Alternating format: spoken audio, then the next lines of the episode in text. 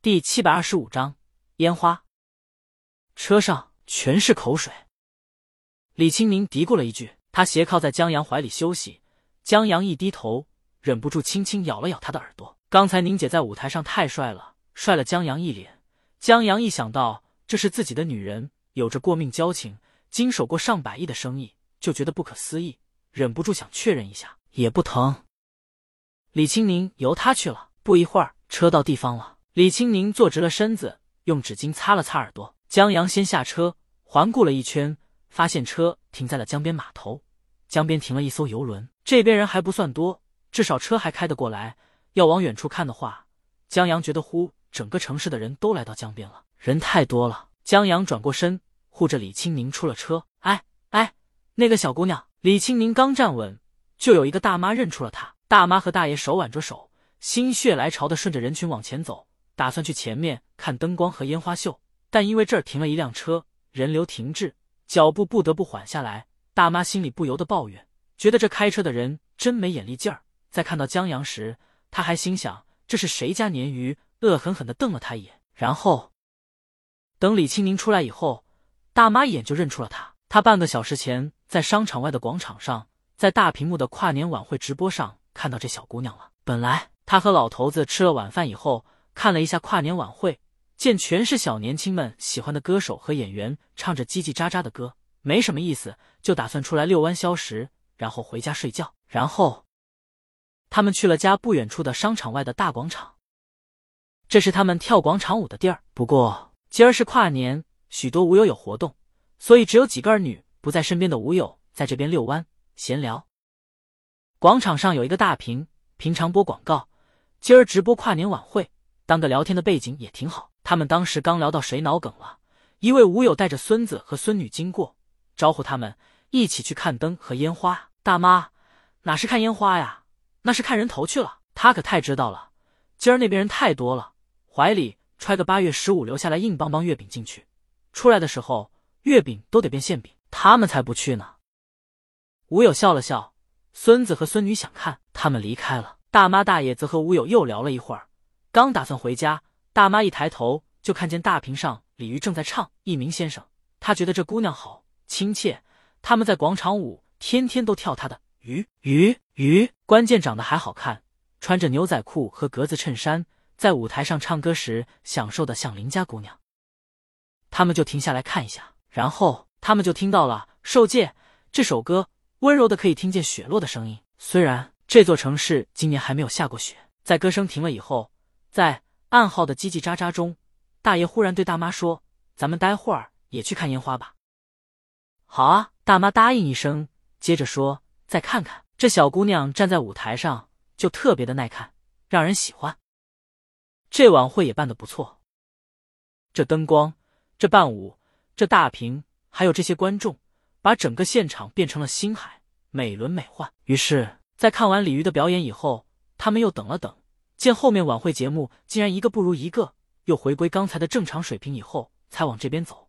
然后因为人流汇聚，走得越来越慢，大妈都担心走不到跟前看烟花了。就在这时，她看到了那辆车，瞪了那个男生，看到了鲤鱼。这姑娘从大屏中走出来的感觉还真不一样，在舞台上快乐的像个精灵，现在像个贤惠的妻子。眼里有光的看着她前面的男生，大妈不由自主的就出声打了个招呼，就跟看到亲切的朋友那样。他本来还想靠近的，可惜车边有几个安保把他给拦住了。不过鲤鱼听到了，他扭头看到一个大妈在向他挥手后，也没有多待，因为伴着大妈一声喊，许多人都在看过来。他只是向大妈弯腰致谢，然后让江阳拉着手往前走了。大妈和大爷手拉着手继续往前走。在绕过车子的时候，大妈看着车子也顺眼了。他觉得这小姑娘不愧是写得出受戒的人。她往那儿一站，就是让人能听见雪落。江阳和李青宁上了游轮，他们提前订好了位子，位子在游轮的最上面一层，单独的位子。透过玻璃，外面江景，灯光尽收眼底。在甲板上还有举办小型音乐会，有乐队、小提琴和钢琴老师表演。一边听一边吃。一边看还挺享受的。江阳他们刚坐下，小夏就把江阳订好的花束递了过来。这花是这个城市的花样流年直营店专门定做，然后专人送过来的。没办法，谁让江阳是花店的 VIP 中 P 呢？江阳递给李清明，谢谢老公。李清明接过后，见这花上还有蒲公英呢，竟然没散，也算是有心了。不一会儿，霞姐把车开到停车场回来了。又一会儿，船开动，向有灯光表演和烟花秀的江面驶去。陈姐、小夏和霞姐他们坐在对面，李清宁和江阳窝在卡座里，他把脚放在江阳怀里，暖暖的，一面隔着玻璃看江景，一面喝酒吃东西。在看到大厦间五颜六色的灯光在江阳的眼里变得灿烂有神时，他手托着腮，看着江阳吃了。曾经有一个抱着吉他的姑娘站在外婆家的屋顶，看着海港，看着斜阳在海面上留下碎金，想过自己未来会遇见一个什么样的人。他有多高？他有多帅？他有多学识？他有多勇敢？他有多优秀？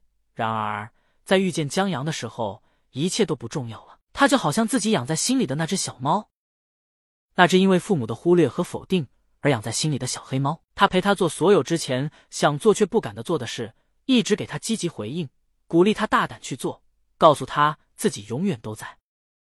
当看着他有趣的探索整个世界时，他觉得自己失去的那些也回来了。他喜欢这样，在他面前，不是因为他是谁，而是自己可以成为谁。哇！江阳突然惊奇出声，他看到了最高的楼，沐浴在璀璨的灯光中，一下子把他这个乡巴佬惊艳了。李青宁摸了摸他头，顺着他目光看去，见良辰美景，千种风情，有人说才好看。午夜到了，江边的人们开始跟着灯光一起倒计时，在倒计时归零那一刻，绚烂的烟花在夜空中绽放。江阳搂着李青宁，站在游轮最高处，把这些映入眼底，刻在记忆里。在烟花沉寂的那一刻。他还有些不舍，有些孤独，觉得新一年就这么到来了。不过，他闻着李清明发间的香气，觉得有老婆陪着他，这新一年来就来吧，也没什么大不了的。走吧，他对李清明说。江面上的风伴着烟花的烟飘过来，有些冷。李清明答应。他挽着江阳的胳膊，刚要下去，忽听见下面甲板上一阵骚乱。江阳探头看，正好看见一个男人一巴掌甩在女人脸上。然后接过旁边女人递过来的纸巾，擦拭身上被泼的酒水。咦，江阳觉得也是巧了，他认识被甩巴掌的姑娘。李清明，怎么了？江阳，他是老洋房餐厅里的服务员，他叫江雪，因为他名字跟江阳在家乡的一个姐姐名字一样，所以记得清楚。这时候，游轮上的工作人员已经来安抚这场闹剧了，好像江雪还不是这层甲板的，服务员在把他往下层甲板拦。李清宁把小夏叫过来。吩咐了一句：“餐厅每年帮他看房子呢，帮一个忙也算是个人情。”然后，江阳和李清宁下去了。不一会儿，小夏带着江雪进来了。